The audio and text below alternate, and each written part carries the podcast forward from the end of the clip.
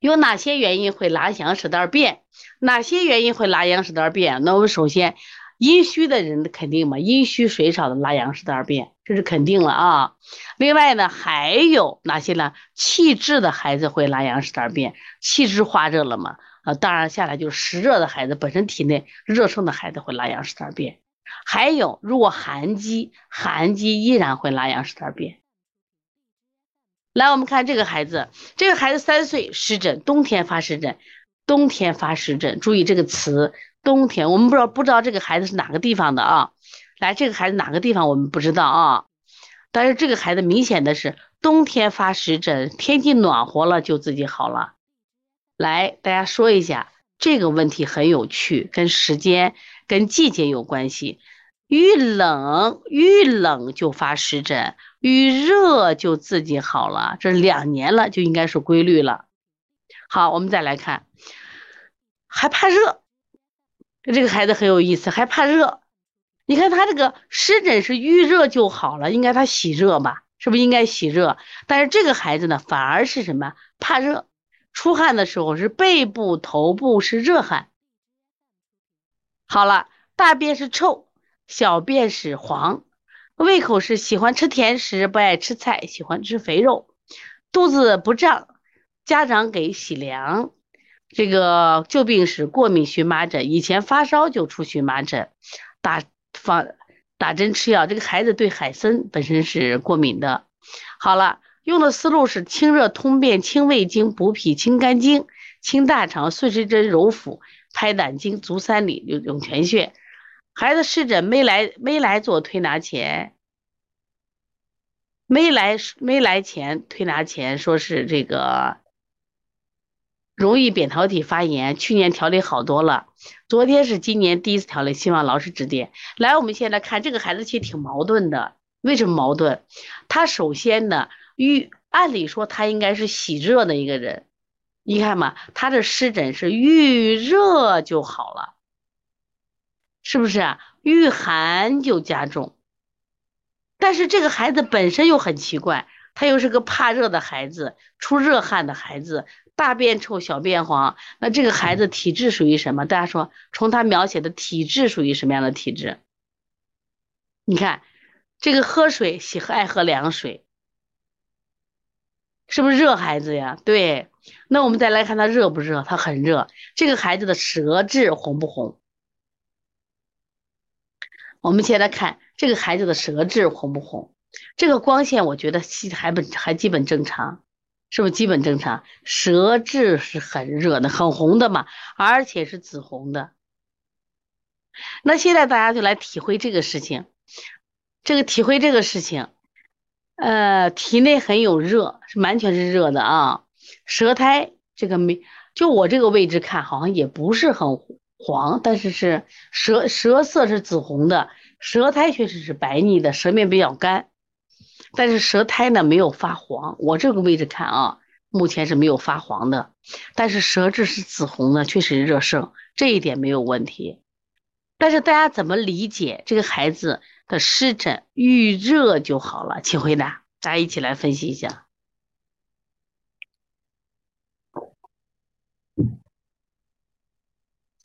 对，热火发现他的舌头呢，还向左左拍，呃，左左边这个偏。他现在你看啊，整个是整体舌都是热的，你看啊。然后呢，出汗呢也出的是热汗，嗯，大便也臭，小便也黄，然后还趴着睡，还趴着睡。按理说不能趴着睡。按理说应该怎么睡？大家说，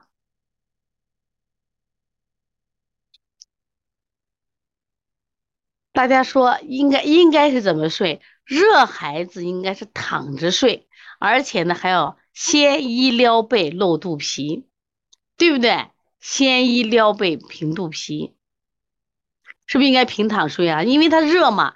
一般趴着睡的孩子，对，还光着，他就踢被子。是不是踢被子？那么现在这个情况啊，那么这个小孩确实从舌象上看着热。那么这个问题我想问大家，来一起我们来分析。那为什么这个孩子的湿这个湿疹确实遇到冬天就好了，啊，遇到不是遇到冬天就加重了，遇到这个天气暖和就自己好了。这是谁给的案例？不知道今天给案例的人在不在？你们这是在哪个地方的？就是你是在北方的还是在南方的？是不是有些矛盾呀？我觉得把地方给一下，那到底是是给在这个？按理说啊，按理说，冬天了就发湿疹，那么这个孩子按理说是个热孩子，他到冬天以后呢？那么湖北的啊，周凡说是湖北的。那我们知道湖北这个地方，它其实是一个到冬天是个寒湿。周凡说了啊，湖北的，注意大家写一下，可以写出来。湖北的冬天，来，周凡你来说一下，你们湖北的冬天是什么样子？应该是寒湿，对不对？湖北冬天寒湿。那么到了天气暖和以后呢，这明显的寒湿就减轻了。我不知道他天气暖和，他要持续几个月吗？比如到了春夏的时候，是不是这个孩子就好了？那么就应该寒湿，湿肯定还是有，但是寒没有了，是不是？那么这个孩子为什么到了冬天，这种寒湿就会加重呢？来，大家分析一下啊，跟湖南的天气差不多，大家一定要分析。那么这个小孩很奇怪。他本身是一个非常热的孩子，我们都常说湿疹，湿疹多是湿热。你看他脸色颜色也是偏红的，但这个孩子明显的时候到了天气暖和，哎，到四月份就好了。然后呢，到了冬天，说明我们就考虑湿就行了。到了冬，到了四月份的时候，实际上这个，那么你们觉着你到四月份的时候，你们的湿气还重不重了？你看啊，他基本上是好几个月，十一月、十二月、一月、二月、三月，有大概四五个月的时间，这个孩子就持续重，持续就重。来说一下啊，还有一个问题，我们想说一下，来大家分析一下，这个小孩一到冬天，冬天我们肌肤腠理，我知道没有暖气啊，冬天的肌肤腠理是关着呢还是开着呢？大家说一下。我们一般说湿疹，湿疹是湿热造成的。到了冬天，我们的肌肤腠理是开着还是关着？关着呢。关着的结果是什么？对，他说四月份的湿气还是一样。关着的结果是什么？如果我们让他这个湿热能发出来，他这个病就减轻；如果这个湿热发不出来，是不是就加重？哎，答对了，答对了。这个小孩为什么？你看这个孩子完全是个热孩子，他是遇热就能什么呀？把他的湿就能放出去。对，把他热湿没变嘛，湿没有变，对不对？说的好，小聪说的好，小聪说的好。小聪说了一句什么？湿停留在肌肤，当然说湿热停留在肌肤，因为这个孩子到了冬天的时候，毛孔天冷嘛，人本能的。我们的肌肤腠理就处于关的状态，这时候这个孩子的体热是散不出来的，散不出来，他的湿热就停留在肌肤。到了四五月份的时候呢，天气春暖花开以后，他的肌肤腠理干什么？打开了，它的热量散出去一部分，湿气也会排出一部分，它的症状就好很多了。说是看起来是不是很矛盾？其实是不矛盾的。那我们要解决它的湿疹问题，那就在冬天的时候如何干什么？如何解决什么问题？它这个叫湿，怎么解决？如何让它解决它的毛孔打开的问题？吃一些什么呀？发散的解表性的药，发散的解表的药，让他毛孔打开以后，他的湿热出来就好了。那我们做穴位呢，也是一样，做一些解表的穴位。注意，今天我刚好这会儿咱们的那个第三届专场班正在上上中药，他们今天的中药讲的是什么？讲的是清热。上一节课刚好讲解表药，这个解表药出了，可以，可以，可以，可以。你看你们的思路都出来了，陈慧啊，陈慧的思路出来了，中药泡脚、泡浴，对的。行走的幸福吃辣椒，成人可以。如果成人治病吃辣椒没问题，看见了没？看起来很矛盾，所以这个思路不是清热的，周凡就不能清热了，这反而用什么呀？解表的方法，用解表的方法。所以这个孩子用的不是清里热的方法，一定让他向上向外发散。你们思路都对了，泡脚是不是可以发汗？发汗是非常好的方法，对呀。那如果不吃辣椒，我们吃什么呢？给一个小朋友，如果不吃辣椒，吃什么？大家说一下。我们的解表药是不是发散风寒的解表药都有哪些嘞？大家说一下。像中药里的麻黄、桂枝、生姜、紫苏，是不是？防风警戒，哎，大家都出来了。对，姜汤也可以嘛。所以这个孩子不怕它，主要是往上走，往上走，发汗，发汗啊！所以我们的很多的解表药，它本身也能治疗一些疹子。为什么？它就是让你打开的。对它如果痒的话，像防风警戒都可以。你看，学习很重要吧？所以大家呢，通过专长学习，不光考到医师证，我想更重要的是，我们通过中药这种思维，中医这种思维，可以我们在儿推就做得更好了。对，艾格达的桂枝防风。